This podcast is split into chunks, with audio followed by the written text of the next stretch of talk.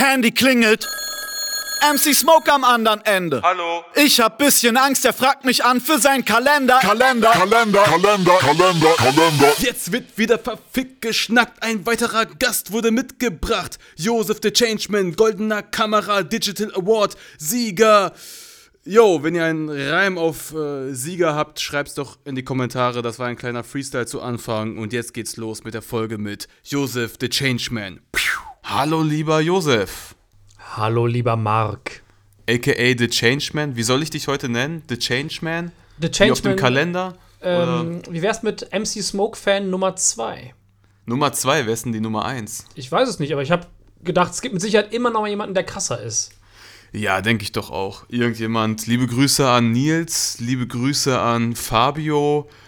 Ja, die beiden sind größere Fans. Jetzt habe ich die zum ersten Mal ausschauten können, wirklich. Äh, direkt zu Anfang. Die werden sich mega freuen. Ihr seid noch größere Fans. Ihr finanziert mein Leben. Denn ihr, sowie auch viele andere, haben den MC Smoke Erotikkalender sich auf www.mcsmoke.de gekauft. Wo auch mein heutiger Gast, Josef, aka The Changeman, aka MC Smoke Fan Nummer 2 aufzufinden ist. Ich habe gerade diesen Kalender aufgeschlagen, lieber Josef. Ja. Und ich möchte mich nochmal kurz entschuldigen für das, was ich deinem Mikrofon angetan habe. Ist es gerade das Mikrofon, das ich gefickt habe, in dem Ich- du reinsprichst? Mir war nicht klar, dass du das Mikrofon äh, fixt. Ich dachte, dein Genital sinkt. In, also, Hm. ähm, ich habe eher gedacht, du rappst einfach aus deinem Genital in das Mikrofon. Ich Ah, habe es okay. natürlich trotzdem desinfiziert, einfach auch aufgrund von Hygienemaßnahmen, der wir alle gerade unterliegen. Genau, ohne Corona hätte es vielleicht eher nicht getan, aber da ist ja auch ein Vorteil der jetzigen Pandemie, dass man daran denkt und äh, ein bisschen hygienischer ist. Ja. Ja, aber man sieht äh, mein unaufgeräumtes Arbeitszimmer sehr gut auf diesem herbstlichen Bild. Ja, mittlerweile ein ikonisches Arbeitszimmer auf jeden Fall, wenn man deinen YouTube-Kanal verfolgt. Ich habe ja mal geschrieben, du bist der einzige deutsche YouTuber, den man ernst nehmen kann, den man feiern kann, so ähnlich. Und ich stehe auch ein bisschen zur Aussage. Ich, ich kenne natürlich jetzt nicht jedes YouTube-Format und möchte auch jetzt andere nicht schmälern, aber bei dir hat man irgendwie ein bisschen gefühlt ähm, qualitativeren Content, vor allem auch mit deinen äh, Challenges, die du halt immer machst, also die Selbstexperimente. Da habe ich das Gefühl, dass du da auch so ein bisschen durch deine Regisseurarbeit ein anderes Game hast als andere YouTuber oder wie sieht das da aus? Das kann gut sein. Es gibt aber ganz viele fantastische, auch hochqualitative YouTuber noch in, in Deutschland. Ähm, wir fallen jetzt spontan leider natürlich immer nur die ein, die sowieso bekannt sind, wie kurz gesagt, oder Alexi Bexi, die selber einfach auch hochwertigen Content äh, kreieren. Aber es gibt so viele Kanäle. Man muss einfach nur ein bisschen suchen und nicht so faul sein, äh, wenn man gute Sachen finden will. Bei mir ist das ja auch so. Der Kanal hat ja auch äh, nur 170.000 Abos ähm, was ja im äh, internationalen oder im, im, im bundesweiten YouTube-Game ja eigentlich Quatsch ist. Unter 2 Millionen wirst du ja auch kaum. Kompletter kaum Loser, ja. Genau, da musst du absolut. schon in so einem Kalender mitmachen, ne, um irgendwie relevant zu bleiben. Das Ich- ist schon. Ich verspreche mir davon auch recht viel. Ich denke, im Oktober wird der Kanal so locker die Millionen dann Ja, erreichen. ich denke auch, ich denke auch. Wenn du weiter so machst, auf jeden Fall. Ähm, Ich muss doch nicht so weitermachen. Der Kalender kommt. Ich kann jetzt Der aufhören. Kalender einfach, ja, stimmt. Das stimmt. Ja, Leute, Kalender, Kalender, www.mcsmoke.de. Ich habe von vielen schon gelesen, euch nervt komplett diese Selbstwerbung, gerade zu Anfang. Deshalb jetzt nochmal eine kleine Werbeeinblendung. www.mcsmoke.de, holt euch jetzt den Kalender. Und wir starten hinein in den verfickten Schnack mit The Changeman, aka Josef. Ja, also, ne, du bist irgendwie YouTuber, aber du bist viel, viel mehr. Du bist ja auch ähm, Regisseur eher für Filme und solche Sachen. Da möchte ich auch bei dir jetzt mal anknüpfen, nämlich im Jahr 2000 hast du im Spielfilm Crazy mitgespielt. Da warst du, wie alt warst du? 15, 16? 14. Ach, Äh, 15, 14. nee, 15. Ich, ich war, als der Film rauskam, war ich 15. Als wir gedreht haben, war ich 14. Heftig. Da, das ist ja ein, ja, ein pubertärer deutscher Film, wie man ihn so kennt, mit, ja, mit Kekswichsen. Also da sind wir ja auch gerade wirklich beim Thema Erotikkalender. Jetzt haben wir mal ein bisschen Erotik-Talk, den wir reinbringen können. Äh, wie, war, wie war es eigentlich für dich, mit 14 dann solche Szenen zu drehen am Set? Ähm, es war tatsächlich, die Art und Weise der Produktion war ein wirklich wahnsinnig toller Safe Space, den ich später nicht mehr so oft erlebt habe. Deswegen habe ich mich irgendwann auch ein bisschen abgewandt von dem Ganzen. Ähm, nee, Hans-Christian Schmidt hat Regie geführt. Es war eine Klausen-Webke-Produktion. Das ist äh, Konstantin-Film gewesen.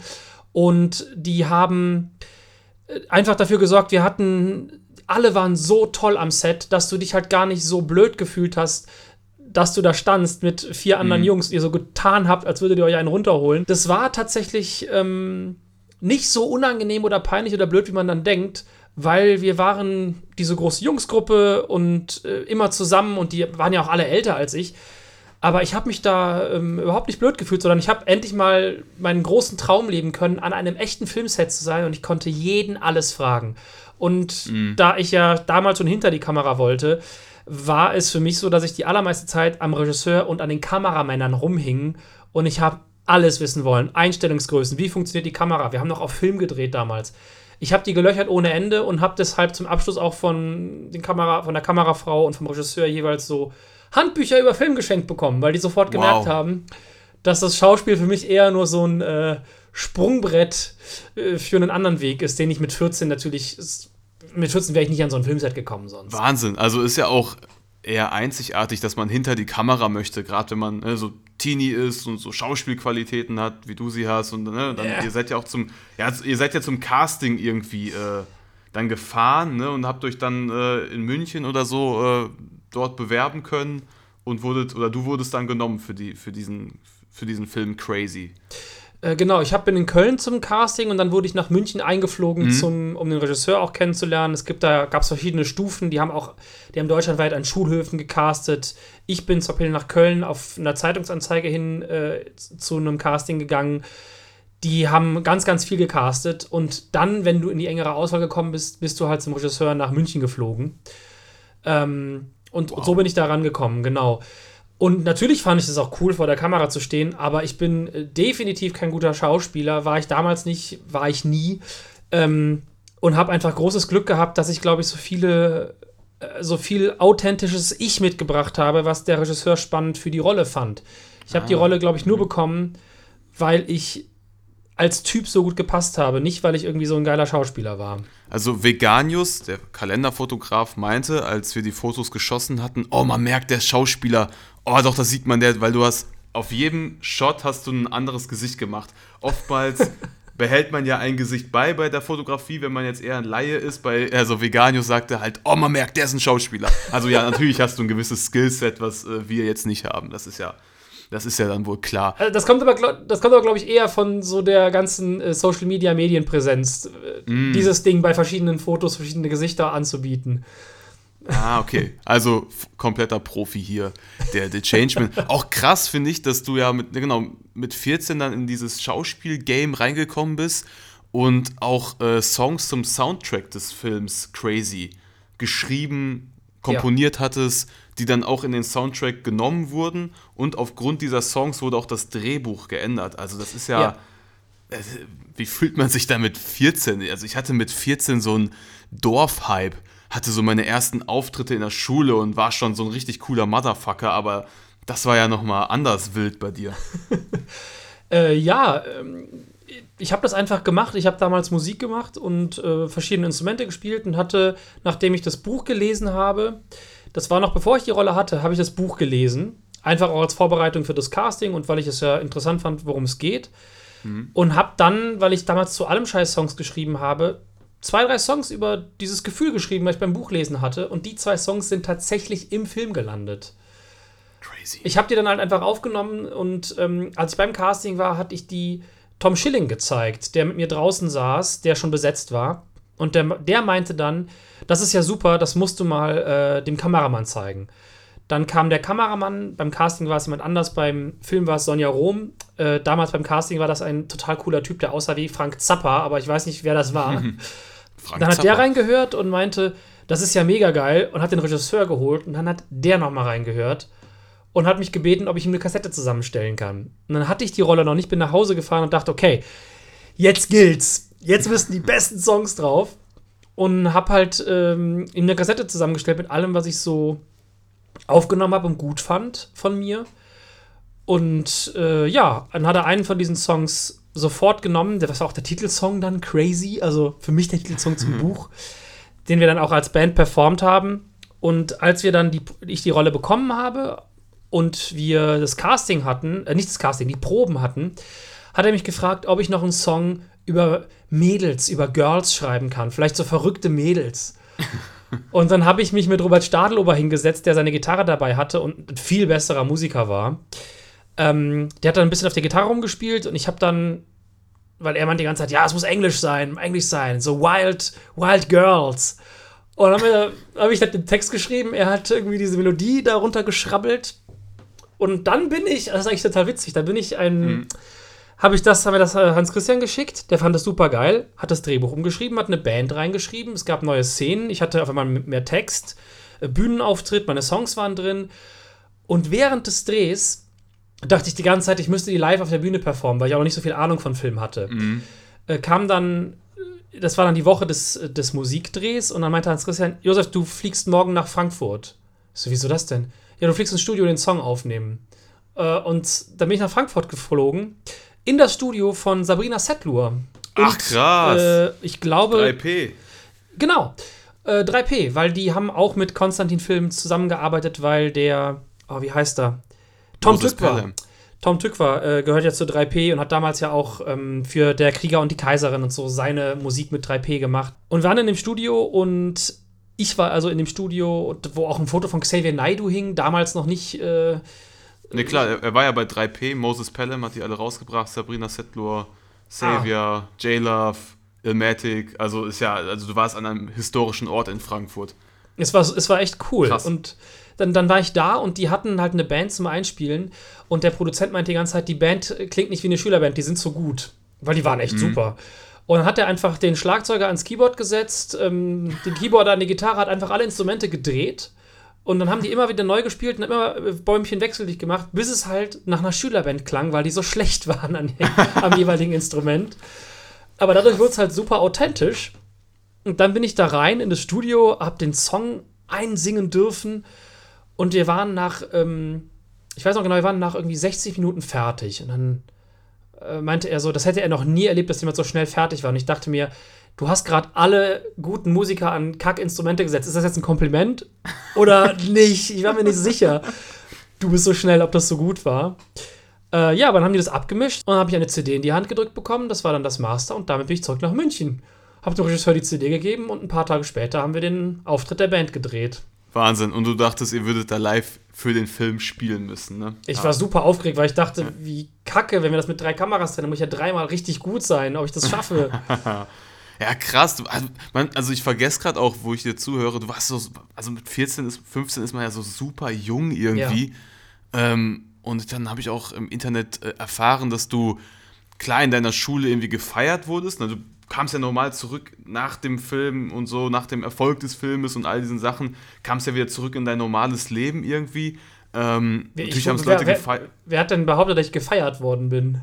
Ja, dass ein paar Mädels dich süß fanden, hast du mal in einem YouTube-Format gesagt. Aber du wurdest gemobbt, darauf möchte ich hinaus. Dass es, viel, dass es viele so. Äh, ja, wie kann man sich das vorstellen? Ähm, Missgunst? Also bei mir war es oftmals Missgunst, weil ich schon mit Musik ein bisschen so früher so mein, ne, so wie ich sagte, mein Dorf-Fame hatte und gewisse Vorzüge im Leben ja dadurch bekam. War es von viel Missgunst? Wie hast du das empfunden? Äh, Ich, deswegen war ich gerade so irritiert wegen Feiern. Genau, es gab so zwei, drei äh, Momente, wo das Leute irgendwie gut fanden, aber ich war auch nicht in dem Alter, in dem ich mich irgendwie schon groß für ähm, Mädchen interessiert habe. Das waren ja noch Mädchen in dem Alter. Ähm, d- das war mir auch alles irgendwie zu viel. Aber genau, das Hauptding war einfach äh, dieses, dieses Mobbing. Ich weiß auch nicht, Mobbing ist ein viel zu großes Wort dafür. Da habe ich jetzt nicht Ja. genug Erfahrung. Also Ja. es waren einfach diese, diese Ausgrenzung, die auf einmal stattgefunden hat, weil es wurde am ersten Tag, als ich wiederkam, war noch nix, weil die Leute wussten ja nur, ich habe irgendwie gedreht und dann waren alle nett und fanden das total spannend. Dann habe ich auch ein bisschen was erzählt. Dann gab es einen ersten Trailer, alle fanden es super und waren nett. Und dann kam der Film in die Kinos und von jetzt auf morgen war es vorbei. Weil auf einmal lief ein Trailer, wo ich zu sehen war im Fernsehen und ich war auf einmal in Magazinen, war mein Gesicht immer mal wieder zu sehen. Ich hatte ja keine der Hauptrollen. Und auf einmal wurde überall erzählt, ich wäre super arrogant und würde nichts mehr mit allen zu tun haben wollen. Und das war zu dem Zeitpunkt gar nicht so, hat sich dann aber zu so einer selbsterfüllenden Prophezeiung entwickelt, weil dadurch, dass ich dann so ausgegrenzt wurde und nur noch irgendwie meine nur zwei Leute hatte, mit denen ich zu tun hatte, habe ich natürlich auch aufgehört, mit den anderen zu reden. Es wurden halt am laufenden Band äh, Kekswitz-Wichsen-Witze gemacht, natürlich, ne? Das heißt, Oh du nein. hast ständig auf den Gängen gehört, Kekswichser, äh. Oder tut mir leid, dass ich vorhin damit so eingestiegen bin. Quatsch ist alles, alles gut. Äh, Oder "Hä, musstest du den Keks essen? Also Sprüche. Und das ist am ersten Tag noch so, ja, nervt. Am zweiten nervt es ein bisschen. Am dritten, irgendwann macht sich das einfach fertig. Weil man wird ja auch so krass reduziert auf, auf, so, auf so einen Quatsch dann. Ja, und das war dann auch einfach so der Zeitpunkt, wo ich dann mich dann auch komplett isoliert habe und nur noch mit, äh, mit René, äh, meinem besten Kumpel damals, zu tun hatte. Und wirklich froh war, als ich dann äh, aufs Gymnasium ab bin von der Realschule, um da wegzukommen. Ah, okay. Da, war das dann auch im Jahr 2003, als der Film Sex Up, Jungs haben's auch nicht leicht rauskam? Ja, genau. Weil dann kam mir der nächste Kracher in die Kinos, der leicht sexualisierten, pubertären äh, Charme hatte. Ah, Absolut korrekt. Das ist aber genauso war es. Ich, ich kam auf eine neue Schule mit einem neuen Sexfilm. That's Geil. the game. Ja, ist doch auch was, was Schönes. Und das Krasse war ja auch, dass äh, Michaela Schaffrath, also Gina Wild, hat eine Lehrerin gespielt oder so, ne? Ja, Das und das, äh, das, War war, komplett wild. das war komplett wild und das war ganz toll, die kennenzulernen. Das ist eine, ähm, also ich habe die damals kennengelernt und als eine sehr fantastische, äh, herzensgute, tolle Person kenn äh, kennenlernen dürfen, weil sie erstmal super offen war, was alles anging und ähm, gleichzeitig einen super fantastischen Filmgeschmack hatte. Nachdem wir uns kurz über äh, Pornos und so unterhalten haben, was natürlich, also da war ich gerade 17 oder 18. Ich glaube, beim Dreh war ich noch 17 oder schon, ich weiß nicht mehr genau. Du kanntest Ähm, Filme von ihr bestimmt. Ne? Also du wusstest Bescheid. ich kannte oder? tatsächlich nur einen Film, die waren ja damals auch noch so lang mit irgendwie dann acht Ja, ja. Szenen. Und sie hat mir dann aber, dann habe ich auch gesagt, ja, der Ton war so komisch. Dann meinte sie, ja, der ist komplett nachsynchronisiert gewesen.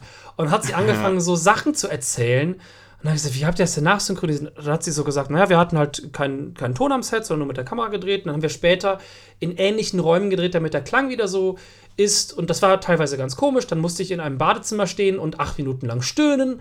Voll weird. Und das war total interessant.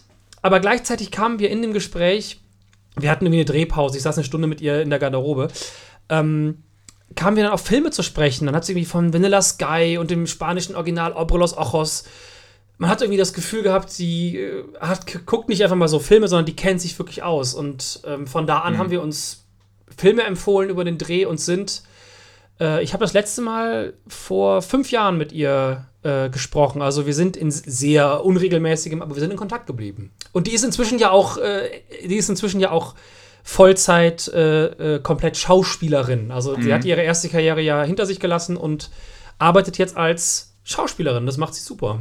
Ja, und ich habe auch das Gefühl bei ihr, also ne, man hat schnell dann diesen Ruf von äh, Pornodarstellerin, aber bei ihr habe ich auch mal gedacht, so ja, sie war in Talkshows, irgendwie war sie, sie stand für etwas, für ja, für modernen Feminismus dann vielleicht im Endeffekt so ein bisschen, hey, ich habe das gemacht, ja, na und? So, so ein bisschen auf diese Art und Weise fand ich das immer sehr, sehr äh, beachtlich von ihr. Aber was mir gerade noch für 2003 einfällt, äh, bei äh, Sex Up war tatsächlich die Reaktion der Schüler eine komplett andere. Alle haben es gefeiert. Ach krass, ja, die waren schon Das war älter. irgendwie- das war dann vielleicht äh, so normal. Sex. Ja, wir normal, waren- so, ja. Wir waren alle so 17, 18. Die fanden es entweder war es ihnen egal oder sie fanden es cool. Aber da habe ich keinen einzig dummen Spruch oder sowas mitbekommen. Und das war richtig cool. Aber danach habe ich auch gesagt, das war's jetzt ähm, mit dem Schauspiel. Danach habe ich aufgehört. Das war mein letzter Film. Krass, genau. Dann wolltest du immer hinter der Kamera sein, wie du gerade schon begründet hast, dass dich das mehr interessiert hat, einfach diese ganze Regisseurarbeit, auch das Technische dahinter? Oder, oder ist es auch eher, weil du einfach nicht magst, so im Vordergrund zu stehen, obwohl du eigentlich auch jetzt YouTube machst, ne? Also muss, ein bisschen musst du es ja irgendwie auch mögen, dein Gesicht Ja. darzustellen? Oder was ist so der, der größte Beweggrund hinter der Kamera Also zu mir, ich finde am interessantesten das Storytelling, also eine Geschichte zu erzählen, ähm, die zu visualisieren mit Bildern. Das ist das, was ich am interessantesten finde. Deswegen interessiert mich der technische Aspekt in gewisser Hinsicht auch. Aber am spannendsten ist für mich das Geschichten erzählen und dass ich bei YouTube so viel vor der Kamera stehe, hat damit zu tun, dass das ich habe das lange ohne gemacht. Also mein Kanal lief, mein alter Kanal lief von 2009 bis 2013, glaube ich, ohne dass man mich je gesehen hat. Ach, krass. Dann habe ich irgendwann aber gemerkt, also weil so viele Leute auch gesagt haben, zeig dich doch mal. Dann habe ich ein, zwei Videos gemacht, wo ich dann vor der Kamera war und die liefen viel, viel besser. äh, weil es irgendwie einen persönlicheren Bezug zwischen dem Publikum und mir gab. Mhm. Und deswegen habe ich das dann angefangen und jetzt habe ich mich dran gewöhnt. Aber ich bin immer lieber ähm, hinter der Kamera und realisiere sowas, als davor zu stehen und mich selber da, ja, also immer lieber hinter der Kamera und die Geschichte erzählen und am liebsten auch fiktional. YouTube macht mir auch Spaß, aber mein, an meinem Beruf liebe ich wirklich. Ah, okay, krass. Ja, ähm, ja, der, der Weg zu deinem Beruf war natürlich auch ein bisschen holprig, aber definitiv auch interessant, denn nach dem Abitur bist du nach äh, Berlin und hast eine Praktikumsstelle bei einer Pornoproduktionsfirma erhalten. äh, ja, erzähl mal davon. Ich habe gehört, ne, da ist alles passiert, Gangbang-Szenen, Bukake mit Renate, mit Kacke beschmierte Dildos. Also wirklich, das ist gerade wirklich mal ein verfickter Schnack. Also der, der Podcast-Titel wird mit dir wirklich mal jetzt äh, hier real. Ja, ich, Ähm, ich, ich darf nicht mal. zu viel in die Details gehen, was das angeht. Ja. Du hast natürlich was unterschrieben, aber ich bin damals nach Berlin, um äh, an der Filmarche Film zu studieren und mich fand immer schon, ich hatte immer schon ein ähm, sehr äh, ambivalentes Verhältnis zur Pornografie. Und äh, wollte, weil ich auch immer mich gefragt habe, wie bei, es ist ähnlich wie bei Prostitution, dass ich mich über lange Strecken meines Lebens gefragt habe, ma machen Leute das freiwillig? Wer macht das freiwillig? Wie unterscheiden die sich?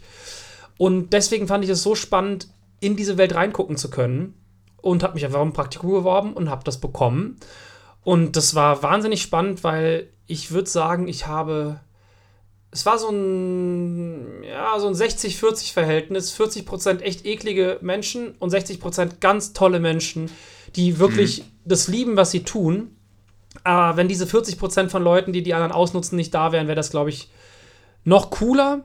Und ich weiß, dass es inzwischen viele, ähm, hier Erika Lust zum Beispiel, ist ja eine Regisseurin, die komplett dafür steht. Die macht ja, da kann man das feministische Pornos nennen. Ich glaube, das hat wieder so einen so einen Ton, aber die macht einfach ähm, Pornos, die basierend sind auf Fantasien von Frauen. Genau, Und ja. die, die macht super Filme, die sind auch filmisch einfach gut, die Dinger. Die Frau ist fantastisch, Erika Last ist einfach ein, so eine inspirierende Person. Und das ist äh, die Art von Porno-Praktikum, das ich viel lieber gehabt hätte, weil ich war natürlich eher in so einem äh, Klassischem halt, ne? ja, man so, man kennt ja so die, kennt. die Berliner äh, Trashing-Produktionen vielleicht noch aus Ja, den 90ern. natürlich. Im te bisschen Techno zu Anfang, ne? Und dann alles noch nachgesprochen, wie bei Gina Wild. ja, Ähm, und das war ungefähr so das, das, das Level.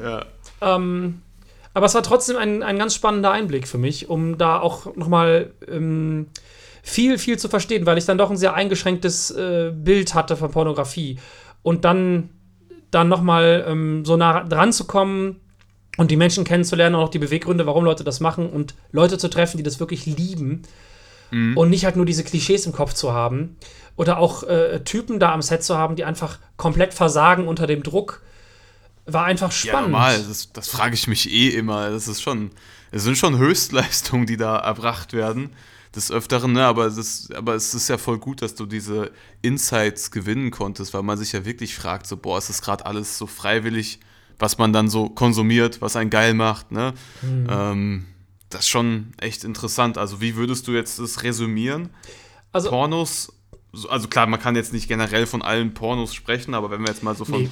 klassischen sprechen, wie wir Jungs es hauptsächlich kennen aus dem Internet, sage ich jetzt mal, Also- wie würdest du dazu stehen? Ich muss sagen, dass ich, dass ich nach dem Praktikum ganz, ganz viele Pornos nicht mehr gucken konnte und das hat sich bis heute gezogen. Unter anderem, weil ich Sachen mitbekommen habe, wie, also jetzt gar nicht so an sich negativ, sondern ähm, der, es gab Szenen, ähm, Doggy, eine Doggy-Style-Sex-Szene und der Typ musste sich in einer bestimmten Art und Weise hinstellen, damit man halt äh, äh, das Hinterteil der Frau und äh, das Ja. Genital des Mannes sehen kann, wie es gut eindringt.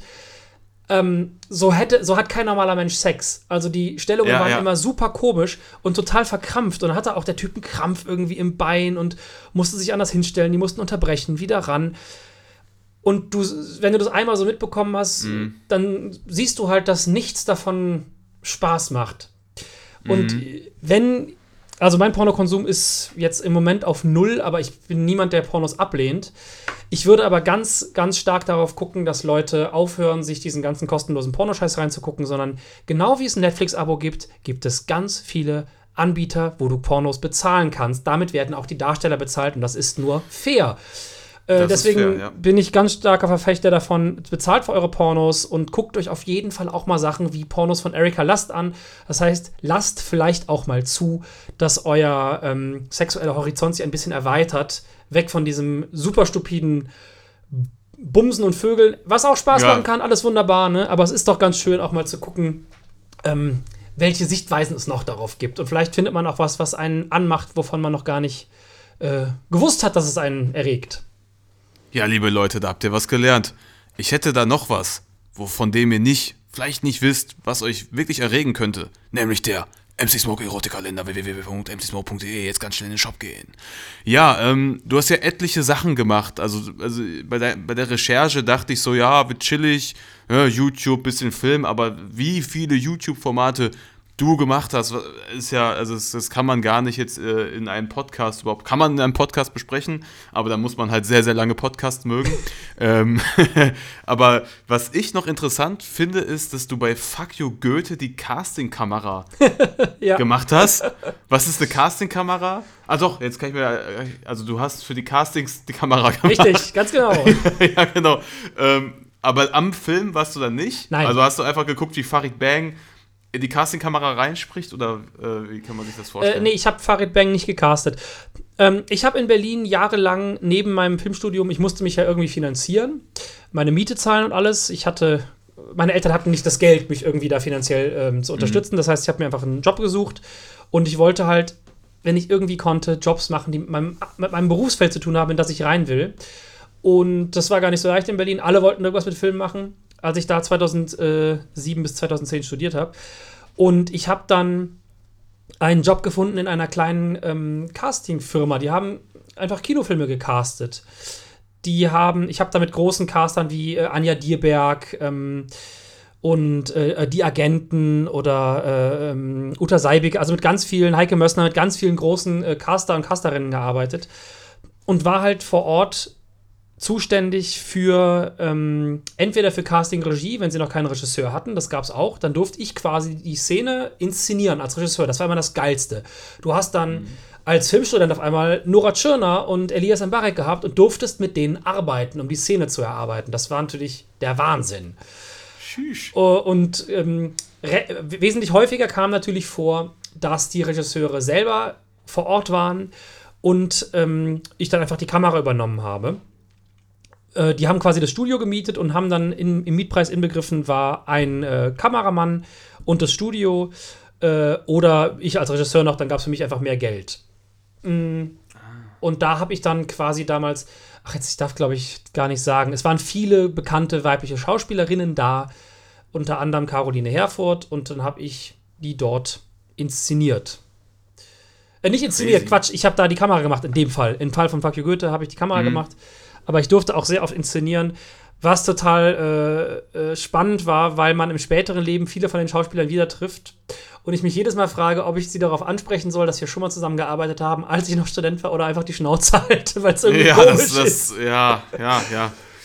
Ich denke mir immer, ähm, einfach eine offene Kommunikation ist am schönsten, aber wenn sie abgelehnt wird, ne, ist dann nicht so geil. Ja. Ja, also ich hatte jetzt beispielsweise ähm, auf der Berlinale 2018 habe ich äh, Armin Laschet, was heißt getroffen? Also ich stand da irgendwie mit Christoph Krachten, den kennt man noch von Clickzoom, Mhm. und wir sprachen über Spinning Nine, ein Rapper irgendwie, und dann stand da Armin Laschet so bis, ich hatte das Gefühl, dass er so auf ein bisschen verlorenen Posten da stand. Ja, verständlich. Ich, einfach, ich, wollte, ich wollte ihn so ein bisschen, ja, einfach ins Gespräch mit reinbringen und ähm, hab so gesagt, ja, ich finde ich find cool, dass sie zumindest als, auch als Unionspolitiker 2005 der Erste waren, die sich so ein bisschen ne, um Integration gekümmert haben und auch das erste, ich glaube, Integrationsministerium gegründet hatten. Gib ihm so die Hand, ne? Und er so, ja, ja, ja, und war auch, glaube ich, eher überrascht, dass ich das einfach mal so frei raus gesagt habe. So, ne, finde ich cool. Also wenigstens etwas Gutes aus der CDU. So, so ein bisschen, ne, um, um ihm ein gutes Gefühl zu geben. Ich glaube, das war für alle drumherum super cringe vielleicht. War so, ne, wie sowas, etwas, was man nicht tut. So, oh, wow, äh, Smoke, jetzt chill mal, chill mal. Aber gut, ich hatte auch schon ein bisschen was äh, im, im, im, im Kessel drin. Äh, aber ähm, ich denke mir, vielleicht ist, ist es irgendwie gesünder, direkt zu kommunizieren. Deshalb, äh, wenn du Caroline Herfurth siehst, sag einfach. Ach, wenn ich Caroline Auch Herfurth, cringe ist. wenn ich Caroline Herfurth das nächste Mal sehe, dann kann ich sie darauf ansprechen, dass wir beide zusammen in Crazy mitgespielt haben, was auch, glaube ich, gar nicht so viele Leute Ach, wissen. krass. Stimmt, Alexandra Maria Lara auch, Ja. ne? Die, boah, auf die hatte ich auch mal einen Crush. Crazy. Äh, Caroline Crazy, hatte crazy. in Crazy eine, also eine noch kleinere Rolle als ich. Ähm, aber äh, ja, ist ja äh, einfach wirklich eine der bekanntesten Schauspielerinnen Deutschlands. Was übrigens spannend ist, von wegen, weil du eben sagtest, äh, blöd, wenn die Leute dann abgelehnt werden. Ich habe in dieser Casting-Welt äh, und in der Filmwelt ist es ja auch bis heute so, du hast manchmal Schauspieler da, die sind so unfassbar gut. Die sind so, du, das ist gar keine Frage, du musst niemanden mehr sehen. Das sind die Leute. Aber die kriegst du halt nicht immer durch, weil das ist nicht die Einzelentscheidung des Regisseurs. Es gibt immer noch einen Produzenten, einen Geldgeber, einen Sender, die da alle Mitspracherecht haben. Und es war oft so, dass aus diesem Raum Leute rausgegangen sind, wo du gedacht hast, dass, also wenn die nicht in den nächsten Jahren durch die Decke gehen, dann weiß ich nicht, wer was, wer das aufhält. Und dann hat es meistens auch noch so ein, zwei Jahre gedauert und dann waren die da. Und dann waren diese Okay. Sandra Hüller zum Beispiel, eine fantastische Schauspielerin, eine meiner Lieblingsschauspielerinnen aus ganz Deutschland, äh, war im Casting immer mal wieder und immer mal wieder. Und ich dachte immer, wieso kriegt die die Rolle nicht? Ja, und dann gab es immer irgendwelche Gründe, warum die das so gesehen haben. Und dann habe ich mich doch sehr gefreut, dass sie dann äh, Jahre später mit Toni Erdmann zum Beispiel für einen Oscar auch nominiert war. Also, dass der Film war für einen Oscar nominiert. Ah, diese Schauspielerin ist der Wahnsinn. Jetzt gerade gibt es äh, einen Film mit ihr Schlaf, ist ein deutscher Horrorfilm. Gibt es leider aktuell, der wäre eigentlich im Kino jetzt, kann man aber bei Vimeo für 10 Euro mieten, ausleihen. Ähm, also die Frau, fantastisch. Und wurde da von ganz Ja. vielen Leuten nicht gesehen. Das ist ja oft auch in der Musik so, ne? Also es ist ja auch das, also die Leute, die irgendwie Erfolg haben, klar, die meisten sind da irgendwie auch verdient, auch durch äh, harte Arbeit und auch äh, Talent, aber natürlich gibt's, das wirst du ja auch täglich hören, sehen, es gibt so viele mit so einem krassen Talent, die einfach noch nicht an dem Punkt sind, wo viele andere sind. Ne? Dann ist es natürlich immer eine Frage der Zeit, auch der Arbeit, die man irgendwie reinsteckt. Und manchmal hat man, glaube ich, auch einfach Pech. Ne? So ist das System einfach aufgebaut. Es kann nur gewisse, eine gewisse Anzahl an Gewinnerinnen und Gewinner im Schauspiel geben, die die Rollen bekommen. Ähm, und Verlierer muss es dann leider auch geben. Ne? Und äh, die halt dann nicht so die ganz tollen Rollen oder bekommen oder nicht auf, jetzt in der Musik nicht auf den großen geilen Festivals spielen. Ne? Ja, so halt. Ich weiß es nicht. Ich habe auch das Gefühl, es geht immer um Geld am Ende des Tages. Das ist immer ein bisschen deprimierend. Voll. Mit Geld, äh, das war ja auch interessant, als du mal einen großen Plattenvertrag bekommen solltest. Ja, Da wurden dir ja 5000 Euro äh, pro Monat Ja. angeboten, dass du als äh, ja, talentierter Sänger, gut aussehender Mann, dass du einfach mal ein paar Schlagerpop-Songs trällerst für die nächsten zwölf Jahre oder so. Es war und ja. absurd. Äh, ja, ge- Erzähl mir noch mal davon. Also man kann sich das alles auf YouTube auch angucken. Sein Format heißt Shit Happened oder This Happened. Ähm, da sind auf jeden Fall so viele geile Stories, äh, durch die ich mich durchgeklickt habe und die ist auf jeden Fall äh, mir im Gedächtnis geblieben, wie dieser Produzent. ja, da kann Ja, ich mit natürlich auch Studio keine, war. keine Namen nennen. Nee, klar. Ähm, aber ich war in Berlin, äh, ich weiß äh, auch gar nicht mehr genau. Äh, also es, ich muss immer echt aufpassen. Mir fallen nämlich jetzt sofort andere Künstler ein, mit denen der gearbeitet hat und ähm, dass ich mich nicht Ja. verplappere. Aber ja, um es kurz zu halten, ein Produzent aus Berlin, wo, bei dem ich vorgespielt habe, weil ja, ich bei dem vorspielen konnte, wollte mich dann als Gesicht für fünf Alben, die bereits fertig waren und mich unter Vertrag nehmen, um da vermutlich so ein One-Hit-Wonder draus zu machen. Hat mir die Songs auch gezeigt. Ähm, und einer davon ist irgendwann auch mal aufgeploppt, ist aber kein Hit gewesen. Aber ich glaube, er, er hatte gedacht, das wird ein Hit. Also ich habe da auch, als dieser Song irgendwann mal lief, so ein bisschen meine ähm, verbrannte, gefühlte, potenziell verbrannte Karriere gespürt. auch gut, dass ich das nicht gemacht habe. Ähm, ja, ja, ich habe da vorgespielt und der hatte den Vertrag fertig, der hatte alles fertig. Im Grunde hat er nur, der hat da Leute vorspielen lassen, der hat nur noch jemanden gesucht, den dann, der so aussieht wie das, was er sucht, der die richtigen Klamotten trägt und der dann das Album einspielen kann, was bereits fertig ist. Im Grunde war die ganze Maschine fertig, die braucht nur ein Gesicht. Das ist wie bei gecasteten so krass. Und anscheinend brauchten sie damals einen 23-jährigen Typen, der gerade in Berlin sitzt und Gitarre spielen kann. wow. Also, die hätten ja jeden nehmen ja, können. Ja, voll. Aber also das klingt für mich so wie aus einer wirklich vergangenen Zeit, wobei es ja noch nicht so lange her ist. Ja, Mittlerweile. das, das, das war 2009 muss das gewesen sein. Ja, okay, na, das, da war die Musikindustrie natürlich noch anders aufgestellt. Mittlerweile ne, durch Streaming und so, du musst es ja irgendwie schon selbst schaffen mit deiner eigenen Kunst, dass vielleicht die großen Player auf dich aufmerksam werden, aber ich denke, vielleicht in diesem Pop-Schlager-Bereich gibt es immer noch diese Art Industry-Plans, die einfach eingesetzt werden mit vorgeschriebenen Songs und der richtigen Marketingstrategie. Und dass das dann einfach quasi für ein anderes Publikum als jetzt, ne, als jetzt, was die meisten Hörerinnen und Hörer jetzt so kennen, so Spotify, ne, so unsere Musikbubble, ähm, ja, einfach welche Lieder da rumgetrellert werden, die dann im Fernsehen noch promoted werden oder so. Ich glaube, diese Welt gibt es immer noch, aber es klingt für mich super weird aus einer ganz, ganz anderen Zeit, aber eine krasse Erfahrung, die du da äh, mitnehmen konntest. Auf, äh, auf jeden Fall. Also auch, glaube ich, eine gute Warnung, ähm, was so diese Welt angeht. Deswegen finde ich es super cool, wie, wie du und Lisa und Tabby das so machen, zum Beispiel. Dass ihr einfach euer, euer oder die Screenshots, dass ihr einfach äh, durchhasselt, produziert, den Kram macht, den ihr geil findet. Du hast immer wieder super coole Promo-Konzepte, wie jetzt diesen Kalender. Ich finde, das ist einfach so geil, da spürt man die Kreativität auf allen Ebenen und ich glaube, das wird am Danke Ende dir. auch mit, äh, mit der Reichweite und dem Publikum belohnt. Ja, ich bin gut belohnt worden mit dem Kalender. Das kann ich auf jeden Fall so sagen. Da danke ich allen auf jeden Fall, die jetzt auch in der Corona-Zeit einen, ja, somit unterstützen konnten. Ähm, auch die Kunst appreciaten und das dann, ja, dass es monetär ein bisschen zurückkommt mit dem Kalender, ist wirklich eine schöne Sache, dass jetzt meine Kunst für die nächsten Jahre erstmal so abgesichert ist, dass ich weitermachen kann Ja. und nicht drauf schielen muss, irgendwie, oh fuck, ich muss eigentlich jetzt da und da landen. Ähm, da habe ich irgendwie das Privileg, dass ich es gerne, gerne vorankomme, es nicht unbedingt drauf anlege, aber es kann gerne wie jetzt einfach so weitergehen und äh, ich lebe davon vollkommen in Ordnung und das ist alles, was mein bescheidenes Ich möchte, einfach von der Kunst leben und das ist super geil. Ähm, Ja. Eine Sache bei dir noch, gerade wo wir so ein bisschen im Hip-Hop sind, du warst auch der Regisseur von Rap am Mittwoch Richtig. und hast das legendäre Battle von Lars Unlimited gegen Drop Dynamic gefilmt. Oh, Wie war die Energie auch- im Raum? Ich habe es auch Und geschnitten, tatsächlich, ja. ja. und geschnitten, genau. Also du hast das Video quasi gemacht, äh, was dann ich habe ja, auch, die ganze. ich hab auch die BMCL mitgegründet, tatsächlich. Ach krass. Ähm, Erzähl mir mehr. also bei Rapper Mittwoch, boah, wann bin ich dazugestoßen? 2000, boah, 2012, glaube ich, habe ich eine Doku gemacht über Ben Salomo und Rapper Mittwoch für einen anderen Kanal und habe ihn dabei kennengelernt. Und während der Doku hat er so oft gesagt, wir können das nicht mehr finanzieren. Ähm, Das Ding ist bald weg, weil ich war super begeistert und er hat sich, glaube ich, total gefreut, dass ein frisches Gesicht da reinkommt und jemand, der das nur noch am Abfeiern ist. Ich war, ich war wirklich nur noch am Abfeiern. Ich fand das total geil. Diese ganze ähm, äh, Respekt-Sache, dass die darauf achten, dass auch Leute rausgeschnitten werden, die irgendwelche komischen Aktionen auf der Bühne bringen ähm, und gesagt haben, so, ne, wir, wir bieten keine Plattform für äh, politisch motivierten Hass. Sie fliegen nachher einfach aus dem Schnitt raus. Das war irgendwie alles so, es hatte so ein, so ein gutes Gefühl, das war so eine coole Gruppe.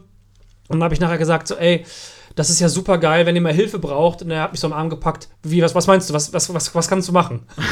und ich so, naja, also ich, äh, weil er wusste ja auch so ein bisschen, was ich mache. Und ich so, naja, also wenn ich euch irgendwie unterstützen kann, ich finde das so geil hier. Hat er gesagt, ja, bitte. Wenn du irgendwelche Änderungsvorschläge hast, alles her damit. Und dann hat er halt erzählt, dass die kurz davor sind, ähm, die können sich nicht mehr finanzieren. Also die sind immer auf plus minus null mit jedem Abend. Wenn zu wenig Leute kommen, machen sie Minus. Das heißt, das Ding wird zugemacht. Und dann habe ich mich hingesetzt, ähm, habe den gesamten Kanal mir angeguckt, mir Videos angeguckt und habe erstmal gemerkt, es dauert fast drei Minuten, bis die Show anfängt. Also so Sachen, wo ich gedacht habe, so keiner hält das aus. Und habe dann halt angefangen, so einen Plan aufzustellen, wo ich gesagt habe, das und das muss, würde ich im Schnitt ändern, das würde ich mit den Kameras ändern, das würde ich mit dem Lichtkonzept ändern. Und habe halt das komplette Ding umgestellt und er meinte, er findet das alles geiler, wir können nicht von jetzt auf gleich das machen, dann verlieren wir Leute, also Schritt für Schritt. Und dann habe ich gesagt, wir brauchen noch andere Formate. Ähm, es sollte ein Format geben, wo Rapper begleitet werden. Das haben wir am Ende nie gemacht. Aber ich habe gesagt, wir brauchen sowas äh, wie die Provokation. Wir brauchen eine große Liga. Die Besten der Besten müssen gegeneinander kämpfen. Daraus ist, sollten eigentlich zwei Ligen werden. Es sollte noch ähm, Bloody Monday, hieß das, glaube ich, oder Bloody Sunday geben, wo es nochmal so die, die äh, Gewinner der Gewinner aufeinandertreffen. Das ist, äh, auch nochmal mit einem anderen Konzept in einem, in einem Raum, wo alles mit rotem Licht voll ist. Also war so ganz extremes Zeug dabei. So Rapper Mittwoch, alles in Rot, der blutrote Sonntag, wo dann so, wer hätte da aufeinander getroffen? Ja, wahrscheinlich so Fresh Polakis Cynic wäre es wahrscheinlich damals gewesen, nachdem die alle anderen platt gemacht haben in der BMCL. Und ne, Quatsch, eigentlich Lars Unlimited. Ja, der wäre eigentlich auf jeden Fall zu der Zeit, äh, nach dem Battle. Genau, gegen, gegen Rapstar oder so. Wahrscheinlich wäre sowas gewesen. Ähm, die richtig großen Namen. Und dann haben wir halt Stück für Stück das umgesetzt, was leider dazu geführt hat, dass ein paar Leute aus dem alten Team, die das ganz lange gemacht hatten, gesagt haben, das wird uns gerade zu kommerziell, der Typ bringt hier Kommerz rein. Was ich verstehen kann, weil das war ja alles sehr underground und ich habe da natürlich eine, durch die Optimierung natürlich eine Zielsetzung reingebracht, wie kriegen wir mehr Publikum, wie kriegen wir mehr Klicks. Um, und das ganze Ding auch natürlich ein bisschen mehr in den Mainstream gehoben mit der Art und Weise, wie es dann geschnitten war. Es gab eine neue Kamera auf der Bühne. Ich habe äh, die Struktur der Show mit beeinflusst als Regisseur auf der Bühne. Und das war auf einmal, kam halt jemand von außen und hat auf dem höchsten Rang mitgesprochen. Das war, fanden, glaube ich, nicht alle cool. Verstehe ich auch, wenn du das halt mit Freunden aufbaust und auf einmal kommt jemand von außen und übernimmt auf einmal das ganze Ding nach fast zehn Jahren. Aber es hat tatsächlich funktioniert. Ähm, das, die Finanzen wurden mehr, das Ding lief besser. Ich habe dann Kontakte hergestellt zu äh, auch Christoph Krachten damals, um die Rapper Mittwoch Tour zu machen. Ja, und das ganze Ding wurde immer größer. Und äh, Last Unlimited BMCL war unser erster BMCL und eigentlich sollte das durchgängig das Level sein. Last Unlimited. Ähm, wir hatten mit Kollega gesprochen. Äh, ich habe mit Kollega mehrfach damals telefoniert. Ist mir heute fast schon peinlich bei dem, was der so raushaut. Ja. Aber ähm, wo wir darüber gesprochen haben und er hat die ganze Zeit versucht, uns zu verarschen. Also wirklich hat auch Gagen aufgerufen, die so albern waren, dass einfach klar war, dass das. Aber da war, war da schon sein Album King draußen bestimmt, ne? Oder zumindest, es war auf jeden Fall schon die Jungbrutal gut aussehen Zweizeit, ne? das war die ja schon- 2014. Ja gut, dann war ja, das war ja seine King-Phase, da konnte er ja Gagen von einer Million aussprechen und Ja, Also- aber das kannst du halt also- natürlich nicht zahlen, als selbst mit. Nee, natürlich nicht, aber, aber er kann es verlangen. So auf dem Punkt, ne, auf dem Peak, ähm, wenn du ganz, den ganzen Popmarkt in Deutschland nochmal durchgewedelt hast, mit dem Erfolg, da kannst du halt jede Summe vielleicht Ja. nennen und dich dann noch beömmeln am Telefon. ja, das äh, Weil stimmt. du eh weißt, sie können das nicht zahlen, ne? Das ja. stimmt. ja, nee, also das, deswegen, da hatte ich mit ihm dann öfter mal gesprochen und ähm, ähm, das hat aber irgendwie, da sind wir nicht weitergekommen. Aber in Berlin hatten wir so oft so große Namen kurz davor und dann ist an irgendeinem Scheiß gescheitert, wie zum Beispiel, was ganz oft Thema war, dass dann gesagt wurde, ja, ich mach's, aber nur, wenn die Mutter nicht beleidigt werden darf. Und dann wurde halt immer gesagt, naja, aber die BMCL, da ist das erlaubt. Und es ist eine Kunstfigur. Und dann ging es immer um diese Themen. Es gab einfach Rapper, die haben gesagt, wir kommen dann nicht. Und dann wurde der Gegner gefragt, pass auf, ist es okay? Weil manchmal gab es dann auch so Deals. Wenn die Mutter nicht beleidigt Ja, wird. Und hat der Gegner aber vielleicht gesagt, nö, ist nicht okay. Will ich aber. Okay.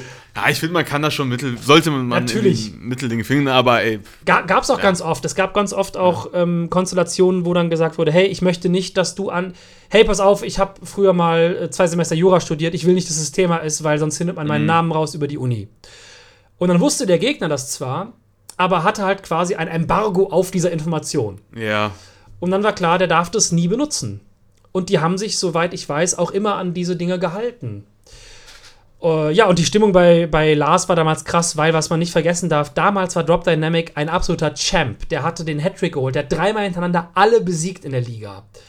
Er war einfach der absolute Champ, was man. Der hat so mit so Comedy-Rap das irgendwie, wie er auch später mit seinem, mit seinem äh, Alles komplett-Song, hat er einfach mit dieser witzigen Comedy-Art die Leute gepackt.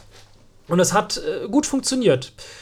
Und als dann Lars kam mit der BMCL, wurde der einfach sowas von filetiert, dass Oh ja. für alle klar war, diese alte Art zu betteln hier bei Rapper Mittwoch, die ist jetzt vorbei. Und Mhm. dann kam eine ganz neue Generation an Rappern und eine ganz neue Art und Weise zu rappen. Und auch Drop hat seinen Style dann geändert und sich weiterentwickelt. Aber das war eine ganz, ganz spannende Phase, äh, diese Leute äh, kennenzulernen und auch ihre Entwicklung zu sehen, wie die von ich komme mal spontan aus dem Publikum, äh, hier Karate Andi, zu ich unterzeichne jetzt einen Vertrag gekommen sind in Kürze. ja oder, voll, oder Capital Bra. War, Eben, genau, ja. das war so, der war übrigens einer der höflichsten Rapper, die ich je kennengelernt habe. Ja, aber über ihn hört man eigentlich auch nur Gutes. Also das muss man auch mal so sagen. Ne? Klar wird immer so dieses, äh, ja, man kritisiert so seinen Output und dass da so viel so gleich klingt und ne, dass, die, dass es jetzt nicht so das Allerkreativste ist. Ich glaube, das wäre das was Geringste, was ich kritisiere. Ich habe viel mehr Probleme mit den Inhalten bei den meisten Rappern. Also, Ja, ja, natürlich, klar, manchmal auch fraglich, aber ich glaube, Capital Bra hat jetzt, also ich kenne jetzt nicht so alle Songs, aber ich glaube, die Inhalte sind vollkommen okay, auch wenn die natürlich streetartig äh, daherkommen, aber ähm, ich, also was ich von ihm gehört habe aus mehreren Ecken ist, dass er wirklich ein korrekter Dude ist. So, das finde ich schön, dass dann jemand, ne, wenn man weiß, okay, der hat das Herz irgendwie am rechten Fleck, dann darf er auch gerne den, äh, den Beatles-Rekord einstellen und dann auch noch ne, diese Historie haben mit Rap am Mittwoch, das finde ich, das ist, macht das alles sehr, sehr sympathisch. Ja, der hat damals auch gut gebettelt, tatsächlich. Jetzt aktuell ver Ja. verfolge ich das nicht mehr so viel. Ähm, ich habe so ein paar Sachen, dieses äh, Joker Bra habe ich damals ein bisschen verfolgt, weil ich das irgendwie spannend fand, dass er da was ganz Neues immer versucht. Aber ich bin beim Male Rap auch ziemlich raus. Ich höre da sehr wenig. Also gut, AMG war letztes Jahr einer meiner Top One Tracks. Äh, Ja, vielen Dank dafür. Ist, ich feiere das immer noch total. Aber ansonsten bin ich fast nur noch am Female Rap hören. Ich höre wirklich sehr wenig, sehr Krass. wenig Männer. Finde ich gut. Sollten eh mehr Frauen äh, eine Plattform bekommen. Für mich war letztes Jahr quasi, ich glaube, ich habe das erste Mal wieder mit Frauen Musik gemacht, seit ich kann mich gerade gar nicht Aber mit erinnern. Tabby, das Also Ding war so geil. Genau, mit, ja, mit, mit ihr und mit Mina hatte ich noch äh, den Wasser ohne Sprudel Remix. Ja. Also, ne, also das für mich, also ich habe selber gedacht, Alter, ich habe nur mit Typen Musik gemacht. Natürlich, einerseits ist es für mich dann, äh, muss ich sagen, schwierig gewesen, Frauen als Feature zu bekommen, auch die, die ich dann irgendwie mochte oder mit denen ich mir das vorgestellt habe, weil es natürlich weniger gibt ne, ähm, noch weniger gibt. Ich denke, das, das wird sich auch noch, äh, noch hoffentlich äh, verbessern, dass es vielleicht immer ein Pari ist. Aber es hat mich, äh, es hat mich einfach mal gefreut, mal wieder mit, mit Female Artists zusammenzuarbeiten, weil sonst immer mit Typen, so, das hat mich auch gelangweilt. Aber ich finde ja. ich finde der Female Rap ist in Deutschland viel, viel spannender als der Male Rap. Also wirklich mit Abstand.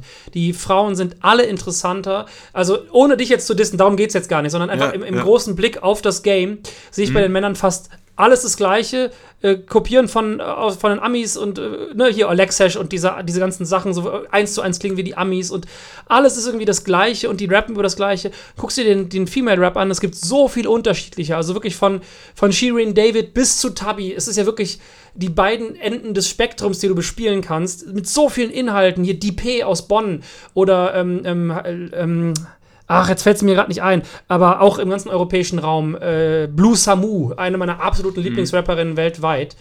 Da ist einfach so viel mehr Innovation drin als im Male Rap. Das finde ich bei den Männern gibt es nicht so viel. Also bei dir und Juicy finde ich immer noch so super viel geiles Ja, Zeug. Das macht mir einfach mega Spaß. Ja. Aber so Ja, Innovation finde ich nur bei den Frauen, ehrlich gesagt. Das ist. Ja, also ich, ich würde dem eher widersprechen, gibt es bei beiden. Ich würde eher sagen, es Nenn ist mal wen. gut, dass Innovation, MC Smoke, nein, ähm, nein, also nee, bei Typen ganz klar, ähm, ja, also ich, ich räume das Feld mal so auf, du sagtest, ne, also von den Typen ist halt Amerika irgendwie stark inspiriert. Klar, Shirin David ist halt einfach USA-Kopie, ohne das jetzt böse zu meinen. Tubby ist halt wirklich eigenständig Alligator, äh, esk angehaucht mit, mit ihrem eigenen Drive drin, so ne, immer schwierig Musik zu beschreiben. Mhm. Aber du hast ja genauso auch einen OG Kimo momentan in Deutschland. Das stimmt. De- Ne, so- also etliche, also ich glaube, das ist. Es gibt bei beiden Geschlechtern dann gute und schlechte, um das jetzt mal hier so äh, Nee, das, das, das äh, stimmt. Es gibt, politisch korrekt zu äußern. Es gibt auf jeden Fall auch Ja. im, im, im, aber wenn ich das groß angucke, von denen, die wirklich bekannt sind, OG Kimo ist ja immer noch, läuft ja so ein bisschen im, als Geheimtipp noch, würde ich jetzt Ja. mal sagen. Aber wenn du die großen Rapper anguckst, ist es leider fast alles super langweilig. Aber das ist Ey, ja auch. gerade die ja Großen auch, in Deutschland, das ist generell langweilig. Ich glaube, da ist bei, wenn man wirklich von den Großen spricht, ist geschlechterübergreifend langweilig, wa- was Innovation angeht, außer natürlich immer mal wieder Ausnahmen Mhm. und so. Aber so vom Gefühl her, ja, beim Untergrund, was heißt im Untergrund? Also ich bin Untergrund, aber es gibt ja Leute wie zum Beispiel jetzt Layla oder so, die sind natürlich schon deutlich bekannter, auch eine gu- gute Rapperin, Sängerin. Ähm, ne, da passiert einiges. Also in diesem, so wie soll ich sagen, nicht die, die komplett auf dem Radar sind, die ein bisschen drunter schwimmen und ich bin noch unter deren Radar. So Okay. würde ich das jetzt einfach mal so aufteilen in drei Ligen so. Ähm, da passiert sehr viel, liebe Leute. Checkt das auf jeden Fall ab. Checkt auf jeden Fall den MC Smoke Erotikkalender ab, weil das ist noch wahre Kunst. Das ist wahre Pioniersarbeit. Ähm, ja, wow, was für ein verfickter Schnack, lieber Josef. Lieber The Changeman, vielleicht ein Selbstexperiment für die Zukunft. Checkt auf jeden Fall seine Selbstexperimente auf YouTube ab. Sehr cool. Ähm, immer sehr, sehr interessant, sehr knackig aufbereitet, so wie ich das mag auf YouTube.